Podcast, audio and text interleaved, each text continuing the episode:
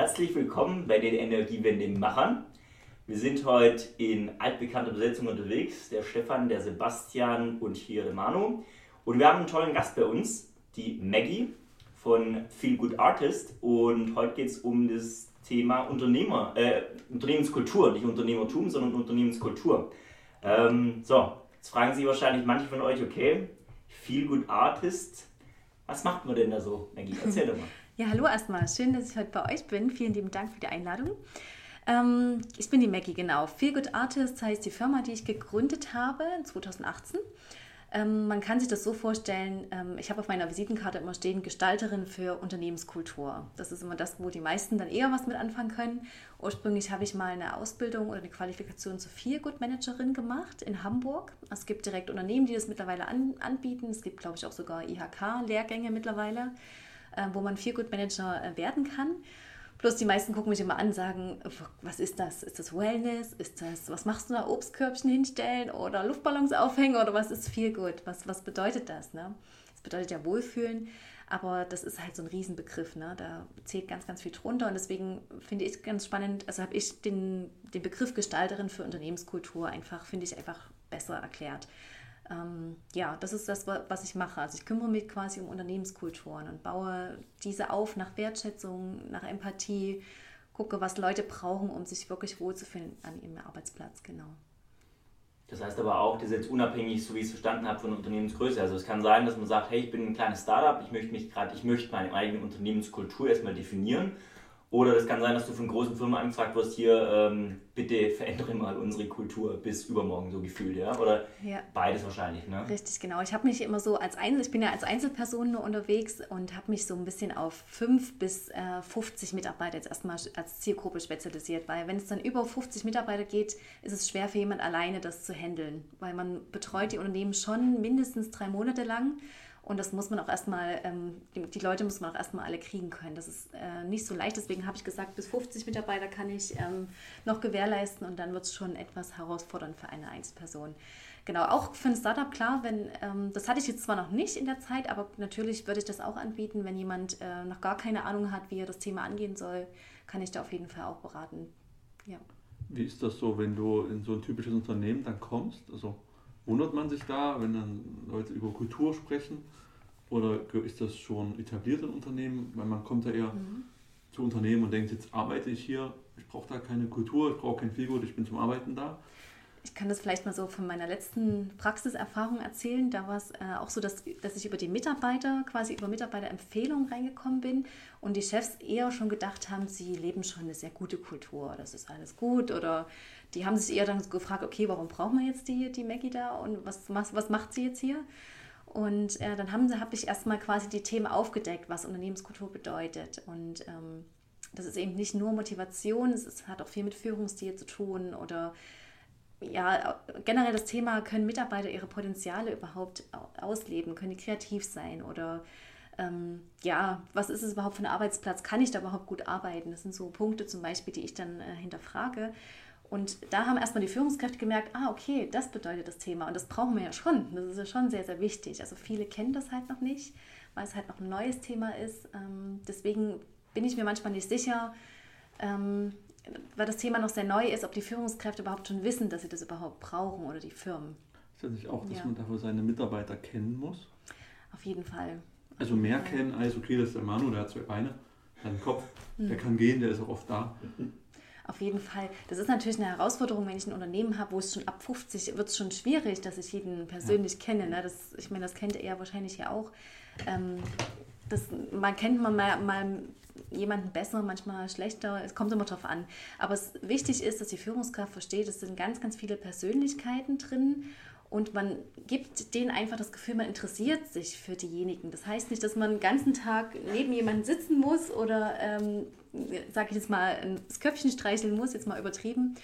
Aber es geht einfach darum, dass man, wenn man mal da ist, einfach mal kurz fragt, Mensch, läuft es bei euch gut? Braucht ihr irgendwie Hilfe? Einfach das Gefühl zu geben, ich bin da, äh, ich gebe euch Unterstützung, wenn was ist, meldet euch gern. Ich bin zwar nicht immer da, aber wir finden irgendwie eine Möglichkeit, dass wir miteinander reden können. Ich finde, das ist schon mal das, die Prio 1, überhaupt das Gefühl zu geben. Ja. Und wenn es dann noch ernst gemeint ist, ist es noch besser. Wenn es ne? dann noch ernst gemeint, das wäre, ja, das ist also Authentizität, das schöne Wort ist wirklich immer das A und O. Es gibt nämlich dann auch die, die Feel Good Management in ihre Firmen nämlich einführen, weil es ein neuer Trendbegriff ist. Und das habe ich auch schon oft erlebt, dass es dann heißt, wir führen hier tolle Kulturprogramme ein und wo dann am Endeffekt aber halt nichts bei rauskommt und wo dann eher so geschauspielert wird, getan wird, wir sind jetzt alle motiviert. Das ist, das ist es halt nicht. Ne? Man muss halt wirklich ähm, in die Tiefe reingehen. Das reicht halt auch nicht mal zwei Wochen, da so ein Motivationsprogramm durchzuziehen. Genau. Also man sieht so oft, dass Leute dann halt einen Kicker aufstellen oder Genau. einen Obstkorb hinstellen. Mich, mich, mich Ja. überrascht jetzt Ja. dabei, dass, ähm, dass das noch nicht so angekommen ist. Und Mhm. vielleicht, wir sind ja auch mit so Kulturwandel in etwas größeren Unternehmen halt umgeben, ähm, aber dass das so bei Führungskräften noch nicht so angekommen ist, dass halt, es ist halt eine Kultur gibt, also ob es Mhm. gut ist, schlecht ist, ist erstmal egal. Muss zum Unternehmen passen und die Leute müssen sich da aufgehoben fühlen. Ähm, aber es ist wirklich noch so ein, jetzt mal ab, unabhängig, dass es ein Trendbegriff ist und dass man es in allen Managerzeitungen lesen kann, aber ist es wirklich noch so, so, so hm, braucht man das? Also wird es Mhm. noch so in Frage gestellt? Es gibt wirklich noch die Firmen, gerade so die mittelständigen Firmen, sage ich jetzt mal, die, das, ähm, die eben noch so sehr traditionell sind, die eben noch seit Jahren schon immer ihre selbe Leier durchziehen, die hinterfragen das sehr. Aber das sind wirklich auch die, die teilweise ähm, zwar erfolgreich sind mit ihren Produkten, aber die unheimliche Probleme haben, neue Leute zu kriegen, ne? neue Fachkräfte. Da ist nämlich der Schmerzpunkt da, weswegen die dann auch auf mich zukommen oder beziehungsweise das irgendwo mal aufgeschnappt haben, wenn es über ihre Mitarbeiter ist und dann merken, ah, okay, wir müssen ja mal irgendwie was tun, dass wir mal attraktiver werden nach außen. Und das sind dann die, spätestens da hinterfragen sie es dann und Aber gucken äh, dann. Kennen die das als Wert für das Unternehmen? Also so eine Mhm. Art Wohlfühlfaktor? Weil ich sag mal so, ich unterstelle ja erstmal, die, alle Leute, die ich da habe, Ja. die, die haben einen gewissen Wert. Also Mhm. die erzeugen einen gewissen Ja. Wert. Und, äh, natürlich, wenn ich die, die glücklich sind, erzeugen die vielleicht einen höheren Wert. Es wird ab, abhängig von Wissensarbeit und Nicht-Wissensarbeit vielleicht Mhm. sein. Aber so, so dieser Wert, äh, stellen die Unternehmen das wirklich für sich fest, dass dann daraus auch ein Wert entsteht? Oder? Nach meiner Arbeit, ja, sage ich mal. Nachdem ich dort war, ja. Aber das Problem, und das sage ich auch immer wieder, ist halt, das hatten wir vorhin auch schon mal kurz, das Thema Mindset der Führungskräfte. Viele äh, sind halt sehr, also gerade die Führungskräfte, sehr analytische Denker, ne? Zahlen, Daten, Fakten. Das, man muss schon auch diese Empathie eben mitbringen. Ne? Ich finde, eine gute Führungskraft ist eben sowohl das als auch das, obwohl das manchmal schwer ist, es in einer Person zu verkörpern. Aber viele dieser analytischen Typen, Zahlen, Daten, Fakten, Menschen sind eher weniger am Menschen dran. Also die machen halt ihre normalen Prozesse und für die ist das so selbstverständlich, dass alles funktioniert. Aber die sehen das gar nicht, dass man sich auch mal für jemanden interessieren sollte. Oder dieses Menschliche, ne? dieses Zwischenmenschliche wird dann manchmal oft vergessen. Ähm, aber es ist, wie gesagt, das ist die größte Herausforderung bei einer Führungskraft, glaube ich, als Persönlichkeit, ähm, sowohl das und als auch das gut zu managen. Das sind so diese zwei Sachen. Eigentlich äh, ist es immer gut, wenn man wahrscheinlich eine Frau und einen Mann in der Führung hat, weil das dann eine gute Kombination ist aus beiden einfach, finde ich. Also es ist immer, ich finde es herausfordernd, das in einer Person äh, darzustellen, weil das manchmal schwer ist, genau. Ich, kann ich das auch als, als Mitarbeiter, bin ich ja auch Teil der Kultur. Ja. Kann ich doch bestimmt auch Impulse setzen. Ist das Auf auch jeden erlebt? Fall. Auf jeden Fall. Gerade weil über die Mitarbeiter bin ich meistens in die Firmen gekommen. Die haben dann meistens den Impuls gesetzt und haben zu ihrer Führungs Führungskraft gesagt, Mensch, wir müssen was tun. Aber eben auch meistens jüngere Leute, jüngere Mitarbeiter, die dann ihre älteren Chefs quasi ähm, darauf aufmerksam gemacht haben. Ja, also als Mitarbeiter ist man immer ein Impulsgeber. Toll ist natürlich, wenn man als Firma dann auch dafür offen ist, dass man sagt, ich nehme das auf und ähm, genau, ich höre dich oder ich sehe dich. Das ist so das, das Typische. Einfach, was ich vorhin gesagt habe, dieses Ich sehe dich, ich nehme dich wahr. Das ist wirklich schon mal die Grundvoraussetzung, wo, wo ich glaube, dass bei vielen Führungskräften da schon mal der erste Step, also wo es dran scheitert. Ne?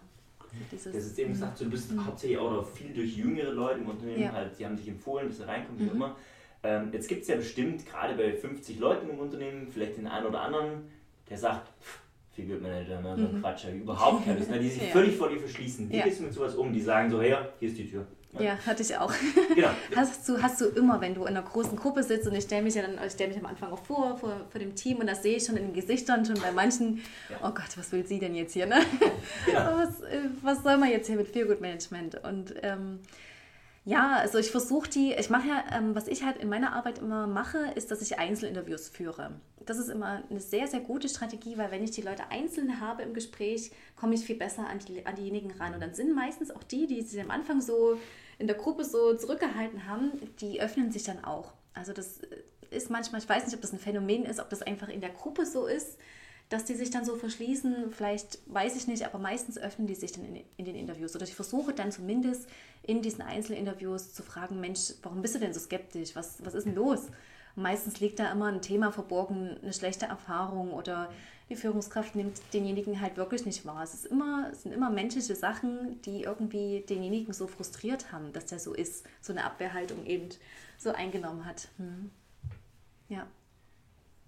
Das ist ganz interessant, weil, um vielleicht auch die, die, die, Brücke zu schlagen zu dem, was Stefan vorher fragte, zu diese, an was bemisst du denn jetzt deinen Erfolg? Was mhm. mich mal interessieren würde, es gibt ja für viele, sagen wir mal, Manager, gibt es äh, Erfolgsprämien bei Erreichen von Umsatzzielen. Mhm. So. Ist das in dem Feel-Good-Area, gibt es da schon sowas, dass man sagt, hey, ähm, wenn ich eine gewisse Atmosphäre in meinem Unternehmen als Manager mhm. erzeuge, dann wäre es doch auch cool, nicht derjenige, der seine Leute am besten knechtet und, äh, sagen wir mal, die besten Umsatzzahlen mhm. rausbringt, sondern vielleicht auch derjenige, der die, das ambitionierteste Umfeld schafft, der mhm. soll eigentlich dafür. Ist das irgendwas, worüber du nachdenkst mhm. oder gibt es das in dem Bereich schon? Also das Thema ist ja, wie gesagt, eher so, sag mal, sind so weiche Faktoren, also mhm. jetzt keine Kennzahlen, die man direkt messen kann. Also es gibt ja die typischen Kennzahlen, Krankheitsstand oder sowas. Das, das, ist eine Zahl, die ist einfach ein weicher Faktor, das kann man nicht direkt mhm. messen. Ne? Das ist ja, es ist ja was Menschliches. Ähm, aber es gibt mittlerweile schon diese Mitarbeiterzufriedenheitsportale, habt ihr bestimmt auch schon mal gehört von Kununu, Engage ja. und sowas. Gibt es mittlerweile bestimmt auch schon noch tausend andere, die versuchen dann immer mit so einer regelmäßigen Abfrage, das eben statistisch festzuhalten, äh, ob sich was verändert hat. Das mache ich auch innerhalb der Betreuungszeit, dass wir sagen, wir gucken am Anfang und wir gucken mal nach den drei Monaten, ob sich was verändert hat. Dann mache ich immer wie so eine kleine Zehn-Fragen-Abfrage, da kann ich das schon messen. Mhm. Aber es ist natürlich, die Frage ist immer, gerade bei sowas wie Kununu, wenn ich das, manche machen das wöchentlich, manche Unternehmen, die Frage ist, wie ehrlich sind die Antworten? Ja. Wie ehrlich sind das? Ich erlebe es auch bei ganz, ganz vielen, dass sie dann wirklich nicht ehrlich antworten und wissen, die Führungskraft äh, sieht das oder so oder haben Angst. Es ist ganz, ganz viel Angst auch dahinter, dass die nicht ehrlich antworten wollen. Und wenn die, habe ich auch schon oft erlebt, wenn die Führungskraft dabei ist in, in einem Workshop, ich mache dann verschiedene Workshops auch in mhm. meiner Arbeit, manchmal nur mit den Mitarbeitern, manchmal ist die Führungskraft dabei und dann merke ich wirklich, wie die Stimmung anders ist. Du mhm. merkst es einfach, wie dann manche so ein bisschen so hm, nicht ehrlich sind oder sich zurückziehen. Das ist eigentlich sehr, sehr schade, weil das ist für meine Arbeit schwierig, weil dann kriege ich keine ehrliche, da kann ich nichts verändern, die Leute nicht ehrlich sind. Und ähm, deswegen versuche ich immer am Anfang, das so ein bisschen, wie gesagt, diese Einzelinterviews, auch mal die Führungskraft separat zu fragen. Und das bedeutet aber für die Führungskraft manchmal auch sehr krass Konfrontation. Ne? Also wenn ich dann die ehrlichen Antworten vorlege und die dann, was, so schlimm ist es jetzt doch und das habe ich gar nicht gemerkt. Und es ist schon, man merkt es schon, ne? dass sie sich dann ein bisschen von mir auch auf den Schlips getreten fühlen. Also das ist für mich auch manchmal nicht so einfach. Ne? dann so eine jahrelange Führungskraft da sitzt und dann kommt auf einmal so eine kleine junge Frau und sagt, hier, guck mal, so sieht's aus. Und erstmal so, was? Nein. nee, nee. das, das kann nicht stimmen. also, das ist für mich, also wie gesagt, das ist die Arbeit, die ich da gemacht habe, auch in dem Jahr jetzt so einmal zurückblickend, ist auch nicht immer einfach. Ne? Also, ich stoße da auch an Grenzen. Fällt gerade also, ein, bei uns gibt es ja auch Mitarbeiterbefragungen. Ich glaube, es ist alle fünf Jahre ist gerade ganz so ein unfassbar langer Rhythmus. Und ist das vorstellbar, dass man das bei Unternehmen vielleicht sagt, wir machen das einmal im Jahr und messen diese Zufriedenheit? Hat das jemand vielleicht in der Vergangenheit etabliert? Das gibt es eigentlich, also soweit ich weiß, fast überall so einmal im Jahr diese typischen Mitarbeitergespräche. Also nee, die, ich meine so, so eine diese, anonyme diese Befragung, dass du diesen Feelgood Value jetzt zum Beispiel mhm. messen würdest. Mit ich diesem find, anonymen ja. Fragebogen. Und wenn das jetzt von extern ist, ist ja wirklich anonym. Ja. Also es äh, ist eine gute Sache auf jeden Fall, wenn es anonym definitiv ist, ja. immer schon mal besser als äh, mit Namen. Obwohl ich das schon schwierig finde, warum muss, ist die Frage, warum muss ich es anonym machen? Da ist ja schon, da läuft ja schon irgendwas verkehrt. Ja gut, aber ne? da, da geht es nur um den Punkt, dass man sich traut. Genau. Das heißt, das ja. finde ich, weil es gibt ja auch geheime Wahlen.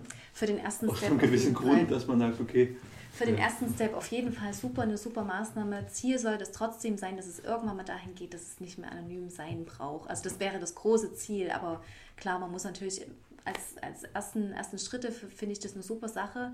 Ich finde natürlich einmal im Jahr könnte zweimal im Jahr sein oder alle drei Monate. So, so, so eine besser. Verstetigung, wie es wie das bei dem Kunu Nu war, wie Mhm, genannt Genau, das ist bloß ein Beispiel, Genau, genau. Mhm. Und das machst du dann in deine, schreibst du dann, okay, Jahresziel Umsatz plus 3%, Mhm. äh, viel gut plus ein Punkt. Chinesische Firmen machen das schon täglich. Ich glaube, ich habe es dir Genau. letztens geschickt gehabt, dieses Emotion Harvesting. Genau, das, da das ist der neueste, gehört, der ja. neueste, der neueste technische Spaß, sag ich mal, Mhm. aus China. Die haben da eine Kamera im Eingangsbereich und dann gucken die, wie glücklich die Leute sind. Ja, Das, das ist natürlich auch krass. Ja. So, also wenn ich so eine Bewertung quasi vorschreibe, ist es jetzt auch nicht so schön von der Kultur her. Aber da kommst du doch wieder in George Orwell rein. Da kommst du doch Mit dem- ist- mit dem dem Chinesen, Chinesen, ja, mit dem Modell. Das Ja, ist ja, halt so genau. dieses wieder äh, schwierig, ja. Human Resources at its finest. Ne? Mhm. So, also wirklich, da kommst du dann, jeder hat auf einmal so ein, ein Lächeln. Ne? So, Ja. das ist so, wo Das ist die Frage auch wieder. Danke, ist- dass du das heute sagst und nicht ich. ne, das ist aber das ist ja wirklich so. Das Ne? ist so. Und die Frage ist dann auch, ob man das irgendwie messen, also ja, vielleicht am Anfang messen muss, aber was ich einen coolen Indikator fände, ähm, viel gut ist ja auch immer für mich zumindest sowas, äh, ich identifiziere mich mit, mein, mit meiner Arbeit, Mhm. ähm, auch vielleicht über die Arbeitszeit hinausgehend, ja, ich bin Ja. initiativ in irgendwas. Ein cooler Indikator wäre, wenn ich sage, okay, von einem Jahr aufs andere, wie viel mehr Vernetzung, Hackathons, was auch immer haben stattgefunden, weißt du schon? Ja noch schwerer zu messen als eine Umfrage. Ja, aber du kannst dann sagen, du kannst ja überall so, wo, wo haben die Stadtwerke Leipzig was, sagen wir mal, auch Guerilla-Marketing-mäßig gesponsert. Und dann kannst du sagen, hier in, I don't know was. Äh, Richtig, so, ja. äh, Beispiel, Das, sind, das ist auch eine gute Sache. Das sind auch Sachen, die ich in meiner Arbeit, das zu der Kultur gehört ja auch Veranstaltungen. Gehört Ja, ja, ja. Veranstaltungen, vielleicht auch der, man kann ja auch messen, äh, die, der Wohlfühlfaktor am Arbeitsplatz. Ne? Hab ich, hat sich hier irgendwas verändert? Hat, hat sich schon was verändert, wenn ich einen anderen Stuhl hatte? Oder sitze ich jetzt besser? Oder habe ich jetzt einen höhenverstellbaren Schreibtisch? Kann ich damit besser arbeiten? Das kannst du ja auch in so einem Test alles äh, messen, sag ich mal. Viel macht übrigens auch das Licht aus. Habe ich mich jetzt mal, habe ich jetzt mal eine Studie bekommen von, der, von der Uni, dass so dieses künstliche Licht ist auch ganz, ganz schrecklich für uns. Also es macht, beeinflusst uns unheimlich als Menschen, auch in unserer Produktivität und Kreativität. Also am besten sind wirklich solche so natürlich wie möglich. So also Tageslichtlampen, ne? Tageslichtlampen. Es gibt ein paar Büros, die Ja. gibt Tageslichtlampen. Ja. Es gibt auch Unternehmen, da gibt es nur Tageslichtlampen. Es gibt auch tolle Firmen hier in Leipzig, die solche Tageslichtlampen, so Büro einrichtet, die das anbieten. Also das ist, das ist zum Beispiel ein Investment, wo man wirklich als Chef sich damit mal auseinandersetzen sollte, auch mit solchen Studien. Und das ist wirklich ein mega Investment. Da kann ich schon ganz, ganz viel, das kann man zum Beispiel auch super bestimmt in, in Zahlen festhalten, wenn man jetzt so ein, das gerne möchte. Ne? Aber trotzdem gibt es natürlich immer Faktoren, wie du schon sagst, äh, so Zufriedenheit oder Veranstaltung, das kann man auch messen. Aber das sind wichtige Sachen, gehört auch zur Kultur. Also, hm. Wie, wie kommt denn aber jetzt ein Unternehmen zu, zu so Maßnahmen? Okay, jetzt haben wir gemessen, jetzt haben wir gemerkt, okay, jetzt stehen wir, wir starten mit irgendeinem Wert und sagen, der ist jetzt okay, aber den wollen wir verbessern. Wie, wie kommt denn ein Unternehmen zu Maßnahmen? Oder hast du erstmal so ein Portfolio an Standardmaßnahmen? Okay, also Kicker reinstellen und kostenloses Nee. Obst, kostenlosen Kaffee, das könnt ihr basic schon mal machen. Nee. Das kriegt euch 10%, ne? Nee, also das wäre schön, wenn das so pauschal gehen würde.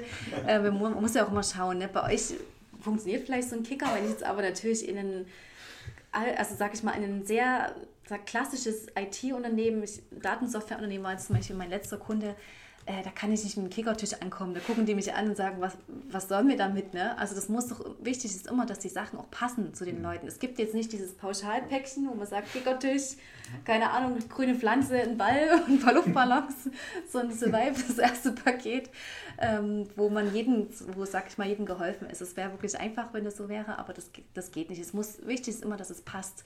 Man muss eine Kultur entwickeln. Jedes Unternehmen hat ja auch eine eigene Kultur. Das muss ja auch zu den Leuten passen.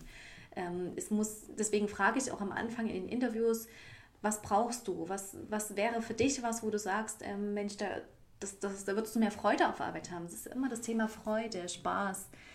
Äh, wenn die natürlich mit dem Kickertisch nichts anfangen können, dann brauche ich da auch keinen Kickertisch hinstellen. Das wäre dann wieder eine Fehlinvestition. Also von dem. Mir fällt nur gerade was zum Kickertisch ein. Ich Ja. habe mal vom Unternehmen gehört, die haben den Kickertisch in einen abschließbaren Raum gestellt und dann musst du den Kicker buchen in einem öffentlichen Kalender. Okay, hat natürlich Das ist, keiner. also, man- also, aber man hat das total zu seinem eigenen gemacht. Ah, okay. Man hat also die ganzen Regeln, die für alle gelten, auch auf den Kicker angewendet. Ja. Damit ist es halt so ein schönes äh, Paradoxon. Aber, Ja. aber weil, weil du sagst, weil du sagst, ähm, du machst halt die Interviews und dann Mhm. werden Maßnahmen ja, abgeleitet. genau, so kommen wir nochmal Ähm, zurück hier. Mhm. Ist es, ist, sind es jetzt nur Sachen, die dir direkt Mitarbeiter sagen? Also Mitarbeiter sagt im Mhm. Interview, nein, es wäre total schön, wenn ich früh auf Arbeit komme und wir nicht immer eine Kaffeekasse, irgendwas, Mhm. kostenloser Kaffeeautomat, wäre super.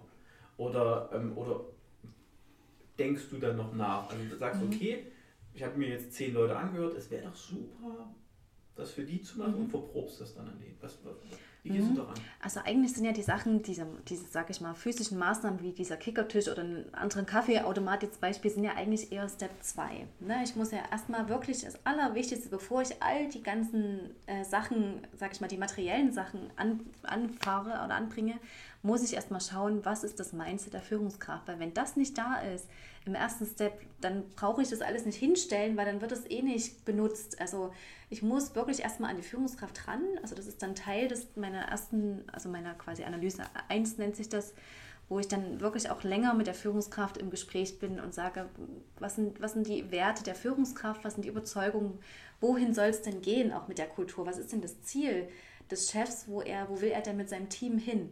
Und sind sie überhaupt ein Team? Was ist denn der größere, ihr kennt bestimmt alle dieses äh, Why von Simon Sinek vielleicht, wenn ihr das schon mal gehört habt, Start with Why. Er erklärt das so cool, dass es äh, zum Beispiel, warum Apple so erfolgreich ist, dass die eben alle ihr Why kennen. Die kennen eben alle die Richtung des Schiffs im Vergleich zu anderen Firmen, die eben nicht dieses gemeinsame, diesen gemeinsamen Antrieb haben. Und wenn da schon nichts da ist, wenn da schon kein gemeinsamer Antrieb da ist, dann brauche ich all das andere auch nicht machen.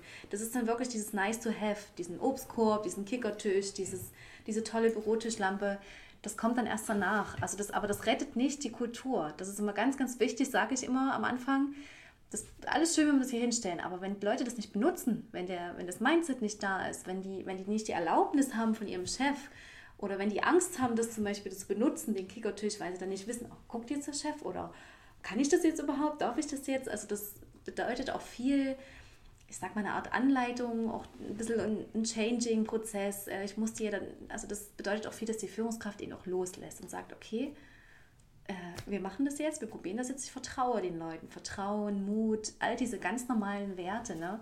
Aber da scheitert es halt bei vielen schon. Ne? Das Thema Loslassen ist vor allem auch so ein Ding bei Führungskräften. Mhm. Ich kam auf das mit der, das Thema Führungskraft auf. Wenn ich mir jetzt vorstelle, so ein Team, das sind halt zehn Leute und eine Führungskraft, setzt du dann wirklich eine Führungskraft an und hoffst, dass er auf sich die zehn Leute abfärbt? Oder sind es diese zehn Leute in dem Team, die die Kultur viel mehr definieren? Also ist das jetzt eher was Demokratisches oder ist das was, was man von was vorgibt? Jetzt klingt immer so, es ist von oben verordnet, die Kultur, und jetzt benehmt euch mal alle ordentlich, damit wir wieder nett sind. Oder ist das vielmehr Ja. sogar so ein dynamisches äh, Das, das wäre natürlich, das wär natürlich toll, wenn es dahin geht. Wir müssen natürlich gucken, manche Unternehmen haben noch diese klassischen hierarchischen Linien. Ne? Da ist halt wirklich die Führungskraft oben, die dann sagt, die, das, was sie sagt, wird dann halt gemacht. Also es gibt diese Unternehmen immer noch. Ne? Auch gerade bei manchen Großkonzernen ist, hast du eben das noch so.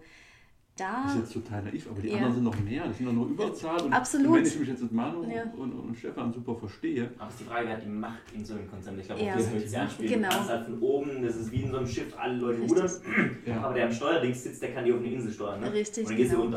Unter. Dann wird ein gesamtes Schiff mit allen zehn Handeln und Richtig, rudern. ja. Deswegen, da können dann die 20 Leute darunter können sagen, hallo, hallo, wir müssen was verändern. Wenn er oben nicht sagt, ja, mach mal, dann passiert halt Achtung, nichts. Ne?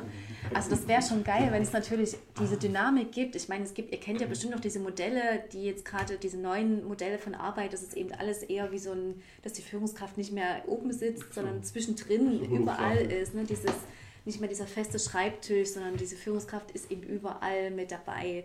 Es gibt nicht mehr diese separate Rolle. Also es gibt geile Modelle, da gibt es auch ein tolles Buch, Managing for Happiness. Ich weiß nicht, ob ihr das kennt. Also kann ich sehr, sehr empfehlen. Für alle von Jürgen Appello heißt er, glaube ich, genau. Ähm, da sind lauter solche neuen Modelle beschrieben, wie es in Zukunft mal aussehen kann, diese neuen Modelle von Arbeit. Ähm, Eben weg von diesem festen Schreibtisch, mehr, mehr in die, in die Teams reingehen. Das ist das, was ich ganz am Anfang gesagt, gesagt habe.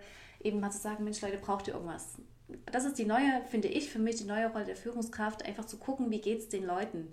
Nicht mehr so ein bisschen dieses, also weg von diesen, ich sitze jetzt hier oben in meinem Büro und äh, bewache alles, sondern eher, ich gehe rein und, und bin so eher diese helfende, helfende Rolle, so dieser Kooperationspartner, dieser, genau, ich bin für euch da. Hm. Glaube, viele Führungskräfte befürchten dann so einen Autoritätsverlust, dass sie sagen so, dann hört ja keiner mehr auf mich, dann kann ich nicht mehr sagen, wo es lang geht. Nicht zu verstehen, aber dass es genau darum gar nicht Ja. mehr geht. Ne? Aber das ist, das ist, also bist du schon mal, wenn du jetzt sagst, du hast auch schon viel mit Unternehmen zusammengearbeitet, hast du schon mal den Fall gehabt, wo du gesagt hast, okay, alles klar, ich streich die Segel. Hat überhaupt keinen Sinn, adieu. Das war tatsächlich bei der letzten Firma dann so, dass wir wirklich die ersten zwei Module umgesetzt haben und ich hätte noch weitergemacht mit denen, aber die Führungskraft war so schwierig. Ich bin, das war wirklich so ein ganz klassischer, krasser, also traditionell übernommenes Unternehmen, analytischer Mensch, Zahlen, Daten, Fakten, der wollte alles in Zahlen, Daten, Fakten bemessen haben. Ich sage, ich, das ist ein Thema, das kann ich nicht, äh, wie gesagt, in Zahlen, Daten, Fakten alles widerlegen. Das, äh, und er war eben nicht bereit, loszulassen. Also er hatte ganz viele, das Team hatte ganz, ganz viele tolle Ideen, ganz viele, wollte ganz viel verändern, aber er konnte nicht loslassen. Er hatte wahrscheinlich Angst um seine Autorität oder was auch immer, was totaler Quatsch ist. Aber da muss man dann, und da geht es dann wirklich in das Thema, wo ich dann jetzt, wenn ich weiter mit denen gearbeitet hätte, mir vielleicht noch einen Coach mit dazugeholt hätte, der vielleicht so ein bisschen in die Richtung Persönlichkeitscoaching mal geht mit ihm.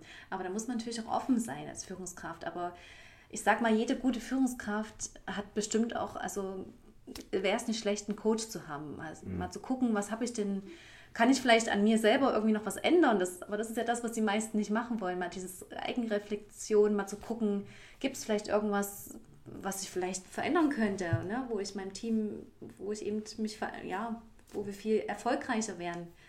Und das ist so der, der Step, wo ich dann weiter, so weitermachen würde, aber wo viele dann sagen, mm, das wollen wir nicht. Ich glaube, viele Führungskräfte ja. haben dann Angst, ihr, ihre Stärke, ihr Mojo da zu verlieren äh, ja. und, und das wird dann raus, raus therapiert. ähm, Richtig, ja. Habe ich, hab ich auch schon mal erlebt, da, da, wurden dann nach den Mitarbeitern wurden halt die Führungskräfte geschult mhm. und viele halt sind wirklich damit, sind halt nicht dahin gegangen zu mhm. diesen Schulungen, weil sie gesagt haben, nee, bis jetzt war ich erfolgreich mhm. und vielleicht nach der Schulung bin ich es halt nicht mehr und, und verliere vielleicht meine Bissigkeit, mhm. meine Aggressivität überhaupt emotional, warum soll ich mich meinen Mitarbeitern öffnen? Äh, das ist totaler, ein totaler Quatsch. Ich weiß nicht, wie es euch geht, aber ich finde, ein Mensch, der seine Schwäche zeigt, finde ich viel authentischer oder da habe ich großen Respekt vor so jemanden, äh, als jemand, der ständig eine Rolle spielt. Ich weiß nicht, wie ihr das so empfindet, aber ich finde es eigentlich gut, wenn ein Chef mal auch mal sagt, Scheiße, habe ich jetzt Scheiße gemacht oder ich habe einen Fehler gemacht. Kann ja gar nicht sein, mhm. weil meistens überblickt man es ja relativ gut fachlich, was derjenige dann mhm. tut als, als ein wenn man jetzt seinen Chef sieht, dann hat er tausend, tausend Themen, wo man sagt, da kann er gar nicht so tief drin sein. Und mhm. es ist auch völlig okay, ja, ja. dass er das halt ist, muss aber an einer gewissen Stelle halt einfach loslassen. Richtig. Ich glaube, da kommt wieder diese Thematik Einzel- versus Gruppendynamik zu tragen. Ne? Ich glaube, es gibt viele Chefs, wenn du die abends auf dem Bier treffen würdest, würde ich sagen, so, boah, heute, ne? Ja. total viel schieflaufen. Aber in dieser Alpha-Gruppe ne, kannst du das nicht zugeben, weil sonst mhm. gehörst du nicht mehr zu den Alphas. Ne? Und, oder äh, das ist dann halt so ein super kompetitives Umfeld, gerade auch so in Mittelmanagement-Positionen, ja, wo du nach oben schielst, ne, da musst du nach wie vor in vielerlei Hinsicht doch oder vielen Gedanken gut, musst du nach unten drücken, wenn du nach oben willst. Da ist nichts mit, äh, ich enable die unter mir, weil die könnten mir dann wieder einen Ast absägen, um nach oben zu kommen. Und das ist halt so dieses. Ja, also ich hoffe immer so ein bisschen, und meine Vorstellung, das, was ich so fühle, ist, ich hoffe, dass es irgendwann mal dahin geht, dass eine Führungskraft dann irgendwann mal diejenige ist, die eben auch sagt, Leute, die nicht nur beim Feierabendbier eben authentisch ist, sondern immer authentisch ist. Und authentisch zu sein bedeutet eben auch mal Schwäche zu zeigen. Und ich finde auch, oder ich, ich bin der Meinung, wenn Leute eine Rolle spielen, das sind die, die dann irgendwann mal eine Depression verfallen oder mal irgendwann krank werden, weil die jahrelang eine Rolle gespielt haben. Und das ist unheimlich anstrengend für diejenigen. Also ich beschäftige mich auch viel mit ähm, wo, Hintergrund von Krankheiten und so. Und immer wieder kristallisiert sich raus, dass solche Manager irgendwann einen absoluten Abdreher bekommen oder äh, sagen, ich steige aus, es wird mir zu viel. Es ist ja auch anstrengend, jahrelang eine Rolle zu spielen, wenn man ehrlich ist. Ne? Als wenn man dann wirklich mal sagt, Leute, ich, ich bin einfach gerade fertig. Ne? Aber das, deswegen bekommt man doch nicht weniger Respekt von den, von den Leuten äh, in meinem Team, sondern eher mehr, das ist mehr dieses Thema Menschlichkeit, mehr Verständnis füreinander. Und das baue ich auf, indem ich eben, eben, eben auch mal authentisch bin vor meinen Leuten. Ich glaube, das merkt man oft nicht, dass man sich gerade von sich selbst entfremdet. Mhm. Und es ist ja nur Verständnis nicht nur anderen gegenüber, auch sich selbst gegenüber, dass man ja.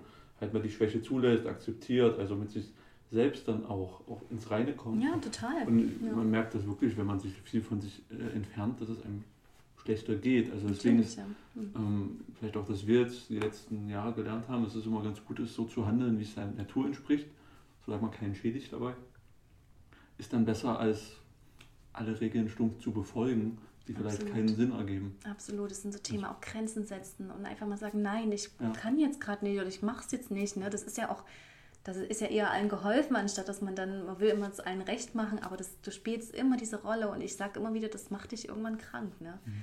Und der Erfolg des Unternehmens ist dann auch damit gefährdet. Also wenn man mhm. den Führungskräften das mal versucht, auf diese Weise klarzumachen, dass es überhaupt keinen Sinn macht, wenn er jetzt so weitermacht. Aber das ist, es ist eben, da stoße ich eben in meiner Arbeit auch an Grenzen. Ich kann ja nicht kommen und jemanden komplett umkrempeln. Das bedeutet auch längere Betreuung, längere Arbeit. Das ist so das Ziel, was, was ich eigentlich verfolge, dass man dann wirklich sagt, man ist dann auch irgendwie eine Art Coach oder ich nehme jemanden dazu, der halt äh, dann nochmal tiefer in die Persönlichkeit reingeht. Aber es ist eben die Grundvoraussetzung Offenheit der Führungskraft, ne? dass es sagt, okay, ich bin bereit. Arbeit ist auch mein Leben irgendwo. Das ist ja auch dieser neue Gedanke, dass wir eben nicht mehr nur auf Arbeit gehen und dann nach Hause kommen und dann anfangen zu leben, sondern dass sich das irgendwann, dass unsere Arbeit unser Leben halt ist. Ne? Das wäre also, schon schön, wenn das mal. Etwas Sinnstiftendes, so ne? Ja. Aber in die Richtung mhm. sind wir doch unterwegs. Also wenn ich meinem, mhm. zum Beispiel meinem Opa, der jetzt mhm. Mitte 80 ist, wenn ich dem ab und zu mal versuche zu erklären, was ich den ganzen Tag mhm. tue, nämlich irgendwo rumsitzen, mit Menschen reden und vor so einem äh, Gerät hier arbeiten, ja, das ist für den keine Arbeit. Ja, ja. Sondern ja. der ist irgendwie, mein Opa war Schmied, dann Automechaniker. Das ist so, ja und jetzt, was arbeitest du? Ne? Mhm. Ich sehe es nicht. Und das ist, glaube ich, für viele auch ein, ein echtes Problem, oder für viele, die vielleicht nicht Wissensarbeiter sind, im Sinne von kreativ schaffen, sondern nur abarbeiten, dass man sagt, ja, am Ende des Tages mache ich das Ding zu mhm. und alles ist wie vorher. Ne? Ich sehe kein, diese Sinnhaftigkeit, mhm. dieses Why, was du vorhin gesagt mhm. hast, das ist elementar wichtig. Ne? Mhm. Und das ist so diese Vision aufzeigen, wovon, gelebte Vision, wo will ich hin und wie mache ich es, dass ich da hinkomme. Ne? Ich fand das in dem Kontext ganz gut. Ich habe jetzt am Wochenende was wieder von Richard David Precht gesehen und mhm. eben auch äh, sein Buch vorgestellt hat und meinte, die Lohnarbeit gibt es seit knapp 200 Jahren. Vorher gab es mhm. das ja nicht in der Form. Ich gehe irgendwo hin, arbeite dort x Stunden und gehe nach Hause. Mhm. Da gab es ja viel mehr da waren es halt selbstständige Handwerker, selbstständige Landwirte und so weiter. Wie das da sozial organisiert war und, und der Wohlstand ist was ganz anderes, ist eine ganz andere Frage, aber für den Menschen das Mindset, diese, ist diese feste Lohnarbeit. Ich gehe jetzt hin, erledige entfremdete Arbeit, sehe nicht, was ich tue, indem ich Dokumente abhefte oder mhm. Briefe schreibe, mhm. wo ich gar nicht weiß, was drinsteht. Und dann gehe ich heim und mache was komplett anderes. Und ich glaube auch, das wechselt jetzt wieder. Genau, das, das ist, ja, das ist die Generation unserer Eltern. Also zumindest bei ja. mir so, meine Mutti manchmal, du musst doch arbeiten. Ich sage, ich arbeite. also es ist Arbeit. Also die, und die, das ist aber genau, dieses, es gibt ja auch diese geilen Generationsübersichten, ne, wo dann, ich weiß gar nicht, wer das mal entwickelt hat, aber klar, wenn man belegt, wie unsere Omas, unsere Großeltern geprägt sind, durch welche Zeiten, durch welche Umstände und dann unsere Eltern und wir jetzt und auch die nach uns kommen, ne, das ist aber ich finde es trotzdem immer wichtig, dass wenn jetzt sich die Unternehmen dahin bewegen, dass man trotzdem diese gemeinsame Vision hat, dann glaube ich auch, dass dann alle trotzdem bereit sind, produktiv zu arbeiten oder daran, an dieser Vision eben mitzuarbeiten und eben nicht nur da sitzen, acht Stunden und hier Kaffee trinken, wie wahrscheinlich unsere Eltern denken, was, was wir tun. Da gibt es auch so tolle Übersichten, was meine Eltern denken, was ich den ganzen ja. Tag mache, was ich dann wirklich mache. Irgendwie gibt es so ganz coole, coole Sachen. Ja, aber dass wir eben, äh, ich glaube, wenn dieses diese Vision klar ist und wenn alle Bock haben und alle Spaß haben und wirklich das Spaß mit Arbeit verbunden wird und man trotzdem am Ende des Tages produktiv ist und was hin, was zustande bekommen hat, dann das ist so das obere Ziel und dass mhm. es eben nicht darum geht, ähm, das auszunutzen, diese, diese neue Form von Unternehmen, sondern dass es eben so ineinander überfließt. Also das wäre optimal. Was mir jetzt gefällt, ist, dass man gemeinsam eine Vision entwerfen muss am Anfang ja. und dann schaut, wer mitkommen will und wer nicht mitkommen will. Richtig, genau. Und auf einmal identifiziert man sich damit. Ja. Richtig, das ist auch so ein Thema. Hatte ich jetzt auch in einem Unternehmen, ähm, das, was ich davor betreut habe, eine kleine Video-Marketing-Agentur. Da haben sich dann eben äh, zwei, drei Mitarbeiter getrennt nach, der, nach unserer Zusammenarbeit vom Unternehmen, was auch nicht schlimm ist. Aber die haben einfach festgestellt, hey, das ist irgendwie nicht das Unternehmen, wo ich bleiben will. Dann habe ich zur Führungskraft auch gesagt, Mensch, das ist okay. Der war natürlich am Anfang, oh, erstmal, was hast du jetzt hier gemacht, so nach dem Motto. Und sage ich, die Leute gehören einfach nicht mehr auf den Weg. Also das, das musst du dann, das ist, sind wir beim Thema loslassen. Du musst dann auch mal sagen, okay, dann kommen eben neue Leute, die besser zu dem passen, was ich mache. Das gehört auch dazu. Nicht immer alle noch festhalten wollen und viele ziehen ja die Leute auch mit über Jahre, obwohl die eigentlich gar keinen Bock haben. Dann muss man, glaube ich, auch mal sagen, Mensch, such dir doch vielleicht was anderes, ist ja auch nicht schlimm, ne? Aber, das begegnet uns hier bei, bei den Stadtwerken ja. ja. auch. Also wir haben, wir haben uns so den Weg begeben oder wir haben, wir sind in einer Energiewende. Ähm, und äh, als Stadtwerk muss ich natürlich darauf reagieren und will auch darauf reagieren. Ähm, und haben, bauen an unserer Kultur rum. Speziell, wir hatten bei uns in IT, haben sehr stark äh, auf agile Ansätze mhm. gesetzt, mhm. ähm, die bis jetzt zu großen Teilen auch gut funktionieren. Ähm, in manchen Fällen hat es halt einfach nicht so funktioniert. Und da merkt man halt schon so, nicht jeder, nicht jeden kann man bei diesem Change halt mhm. mitnehmen. Ja. Wobei Change Management nochmal so eine extra Geschichte halt ist. Ähm, aber nicht alle wollen halt bei diesen Themen mitmachen, wo ich sage, okay, diese Herausforderungen haben durch, diese, durch die Energiewende, durch Dezentralisierung, durch Digitalisierung die Herausforderung und nicht alle wollen diese Herausforderung mit angehen. Sind aber immer noch jung genug, um, sie werden sie mitmachen müssen. Ja, und dann stellt sich natürlich die Frage, wie reagiert man auf diese Leute? Manche gehen dann zu anderen Unternehmen. Ich, ich mochte an dieser, äh, was du so gerade erzählst, ist halt, dieser, du wirst zum ersten Mal als Mitarbeiter damit konfrontiert, dass es da sowas wie eine Entwicklung gibt. Und ich habe die Wahl, die Entwicklung mitzumachen, mitzugestalten oder nicht mitzumachen. Mhm. Wann gab es die Wahl? Vorher mal, oder dass einem das bewusst mhm. ist. Mhm. Und sagst du, ich bin auf diesem Schiff gefangen, ich muss jetzt mit, ich muss es, muss es schaffen bis zum Monatsende, bis zum Jahr, bis irgendwann zur Rente. Ja. Und, und, jetzt kommen auf einmal Leute von außen, die sagen, gut, wir, wir ändern was, wir wandern, das ist okay, mhm. wenn jetzt hier einige sagen, die wollen nicht mit. Richtig ist halt schön, genau. diese, diese Menschlichkeit und Freiheit zuzulassen. Ja, wir befinden uns halt mal komplett im Wandel. Ich meine, es wandelt sich alles gerade irgendwie. Wir sind in so einer Zeit, wo das einfach gerade so ist. Ne? Aber wichtig ist eben da, dass man auch das Thema Angst halt wegnimmt den Leuten, dass die, die müssen keine Angst haben vor diesem Wandel. Ich weiß gar nicht, wo das herkommt. Das sind das Problem, das, so, ist immer dieses, naja, mit Wandel sind Probleme verbunden, glaube ich. Ja. Und dieses Problemempfinden, das ist nicht das, also nicht Problem als Herausforderung, mhm. als, als challenging zu erachten, sondern ja. Problem als schlimm. Ich möchte da nicht hin erachten. Das ist wahrscheinlich das, um mhm. die jetzt zu unterbrechen. Nee, alles das ist schon okay, genau, ja. Ja, Deswegen, ich komme dann so ein bisschen als Externe mit rein und unterstütze die Führungskraft. Ich, ich sage aber auch immer, es ist nicht meine Aufgabe, euch zu retten oder euch den Arsch zu retten, sage ich jetzt mal ganz pauschal, weil dann Führungskräfte immer denken, oh schön, das hatte ich ja auch oft, dass sie sagen, oh endlich sind sie da. Jetzt, jetzt geht alles gut. Und sage ich immer, ja, aber ich brauche, äh, das kann nur funktionieren, die Kultur kann sich nur verändern mit euch. Ihr seid die Kultur, nicht ich. Also ich kann euch Impulse geben, ich kann euch Anregungen geben, was ihr machen könnt. Wir gucken jetzt, woran es liegt, dass viele Dinge nicht funktionieren. Also das ist so der klassische Step meiner Arbeit. Ne? Ich gucke die Ursache, wo, deswegen auch die Interviews. Dann gucken wir, was wir, dann kristallisieren sich meistens drei große Schwerpunkte raus. Und da setzen wir eben konkrete Maßnahmen dann um. Also machen wir so einen Maßnahmenplan, nur mal so grob erklärt, ähm, äh, der Hintergrund der Arbeit. Und ähm, ja, und dann sage ich eben immer, es bedarf aber eurer Mitarbeit, weil ich kann jetzt euch, ich möchte auch gar nicht diejenige sein, die sagt, du machst jetzt das, du machst jetzt das und du das, ne? Da habe ich gar keinen Bock drauf. Also das, das würde mir auch keinen Spaß machen und ich sage, ihr müsst mitmachen, ihr wollt was verändern, ihr seid diejenigen, die die Kultur leben. Und wo es auch vor allen Dingen, es geht ja auch darum, das Thema nachhaltig zu, zu halten. Wenn ich jetzt, wie gesagt, was ich am Anfang gesagt habe, zwei Wochen irgendein Programm durchschleife, das ist null nachhaltig. Mhm. Also ich muss schon wirklich gucken, was jeder kriegt so ein bisschen vielleicht einen Aufgabenbereich, um den er sich vielleicht kümmert, je nachdem, was auch zu demjenigen passt, worauf er Bock hat. Und dann bleibt es eben, entwickelt sich das weiter und das ist immer wichtig. Und wie lange ja. dauert der oder hat so, kann der Wechsel so dauern, der Kulturwandel?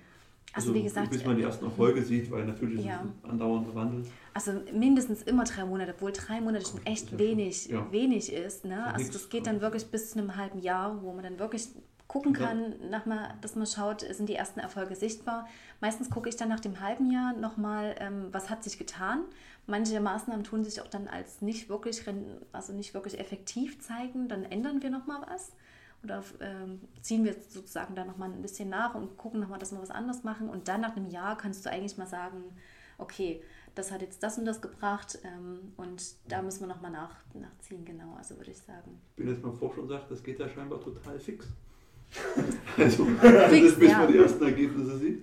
Naja, und überlege jetzt auch selber nochmal und denke so, hm, okay. Das kommt halt darauf an, was für Ziele du dir steckst. Ne? Es gibt ja diese Quick Wins, diese, diese kleineren Ziele, wo du relativ schnell Sachen siehst. Wenn du natürlich größere Ziele steckst, wir wollen jetzt eine Kultur verändern, das kriegst du natürlich nicht jetzt in einem Jahr komplett einmal. Ja, aber äh, schon, aber die kleinen Schritte schon Kleine zu sehen, Schritte, genau. Das ist ja auch schon was Das kriegst Schönes. du hin. Du kannst, es ist wirklich, das Thema klingt riesengroß, aber witzigerweise kannst du mit ganz einfachen Sachen schon ganz schnelle Erfolge erzielen. Also das, das ist eben wirklich das Thema Menschlichkeit. Interessiere ich mich für jemanden? Da ist schon mal ganz, ganz viel, passiert da schon mal ganz, ganz viel. Wenn die Führungskraft sagt, ich nehme jetzt mal, keine Ahnung, eine halbe Stunde am Tag und gehe doch mal durch und guck hm. mal und gehe mal zu den Leuten hin. Das, ich sage immer manchmal, die Arbeit, die ich mache, ich komme manchmal vor wie im Kindergarten, ja. Also es ist wirklich so und das, da fangen wir wieder am Kindergarten an und gehen wieder hin und äh, gucken, okay, wie verhalten wir uns jetzt? Und ich gehe mal als Erzieherin hin und frage mal, brauchst du irgendwas? Ist alles okay? Es klingt wirklich total albern, aber genau das ist das, was, was wir manchmal brauchen. Ich meine, wir leben in einer Zeit, die unglaublich schnell ist. Alles ist digital alles ist da, was. Deswegen am Anfang habe ich gesagt, du könntest eigentlich den ganzen Tag Podcasts hören. Mhm. Aber wichtig, wir müssen dürfen nicht vergessen, dass manchmal so die Sachen, so dieses Menschliche, das Zwischenmenschliche, ich gucke dich an, ich sehe dich, ich bin bei dir, das ist wichtig. Und wenn du das schon mal machst als Führungskraft, dann hast du schon ganz viele Erfolge. Du musst es aber halt nachhaltig machen. Und das ist wirklich, wir müssen zurück zum Kindergarten denken, zurück. Es ist wirklich so. Genau. Aber über das ganze Positive gibt es auch so, so, so Sachen, die man komplett gar nicht machen sollte.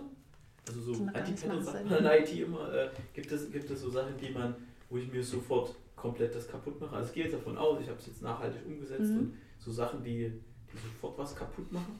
So, so eine schlechte Maßnahme macht immer drei gute kaputt. Eigentlich, wenn du versuchst, äh, was, was den Leuten überzustülpen, was die Leute nicht sind. Äh, das ist immer das, wenn es da, die Leute versuchen, in irgendwas reinzupressen. Schnell, mit Schnelligkeit, mit äh, zu schnellen Veränderungen und irgendwas den drüber zu stülpen, was die nicht sind. Also wo es Richtung nicht, wo es nicht mehr authentisch ist. Das ist der größte Fehler, den man machen kann. Also das sind wirklich die Sachen, oder wo es darum geht, du musst jetzt so und so sein, auf einmal von heute auf morgen macht keiner mit. Also kannst, also das ist so das, wo es gegen die Menschlichkeit geht, würde ich sagen. Mhm. Ansonsten Maßnahmen, man kann immer Fehler machen. Wie gesagt, wenn wir wieder beim Kickertisch sind, das ist, wenn der Kickertisch eben nicht läuft, dann gut, dann hat man daraus gelernt, dann nehmen wir irgendwas anderes. Ne? Da kann man immer Fehler machen, aber die sind nicht so gravierend, als wenn ich den Mensch, ähm, wenn ich da was verkehrt mache. Deswegen muss immer da wirklich wertschätzend, empathisch, emotional wieder mehr zu, also zu dieser Emotionalität gehen. Und das sage ich jetzt nicht nur, weil ich eine Frau bin, das hat auch, ist auch nicht nur ein weibliches Thema. Es darf auch ein Mann so denken. Ne? Deswegen, das, Männer haben auch Emotionen. Also ich hoffe, da bestätigt ihr mich jetzt.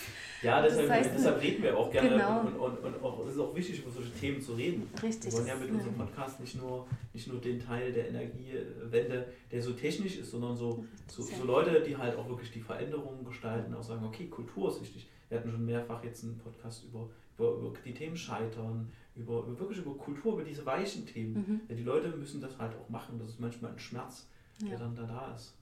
Also nochmal zu den weichen Themen, was mir vorhin eingefallen ist. Weiche Themen und du hast gesagt, manchmal sind es die ganz kleinen Dinge. Da Mhm. fällt mir ein Beispiel ein von einem großen bayerischen äh, Autobauer und da ging es darum, so, es gibt ja viele Entwickler mittlerweile in Berlin und so, und die haben einen sehr, sagen wir mal, vielleicht alternativen Lifestyle, die Mhm. haben nehmen ihren Hund mit ins Büro und wollen einen pinken Sitzsack und, äh, weiß ich nicht, oben so eine komische Papageienohr. Ja? äh, sowas. Und ähm, das sind und das sind manchmal nicht mal irgendwie monetäre Ansprüche, sondern der Entwickler kommt dann zu diesem äh, Hersteller und sagt, hier, grüß Gott, ich hätte gern diese drei Dinge bei mir im Büro. Mhm. No way, ist nicht machbar. Ne? Und ähm, das sind ja dann nicht, also ja, das sind weiche Faktoren, aber diese weichen Faktoren, die können manchmal entscheidend sein, Mhm. ob dieser, egal ob die Energiewende oder der digitale Prozess als solcher gelingt. Weil solche Leute, wenn die brillant, fachlich brillant sind, dann ermögliche ihnen das doch. Ne? So, das ist jetzt mein, meine Einschätzung. Ne? Aber, Ja. Ich ärgere besonders der Punkt, dass man sagt, das geht nicht. Und die Mhm. Frage ist ja, warum? Ja, weil es nicht geht, ist die Antwort. Genau. Und dann, du scheiterst an Regeln, die du nicht verstehst, die Genau. mit meiner Mhm. Persönlichkeit nichts zu tun haben. Das finde ich jetzt gerade noch schlimmer als persönlichen Genau. Geschmack. Sozusagen, wenn er sagt, das geht nicht, weil es scheiße aussieht, das ist okay, Richtig. das ist jetzt ein Grund. Genau, und wenn es eben nicht. geht, dann erklären, warum nicht, oder Genau. ne? Also genau, dann einfach die Leute mitnehmen auf dem Weg. Mhm. Das ist doch ein schönes Schlusswort. Ja. Die Leute mitnehmen Die auf Leute den mitnehmen Weg. auf den Weg, das ist Ja. das A und O. Mhm. Super. Vielen Dank. Vielen Dank. Sehr gerne. Sehr angenehm. Damit sind wir schon am Ende. Ja, cool.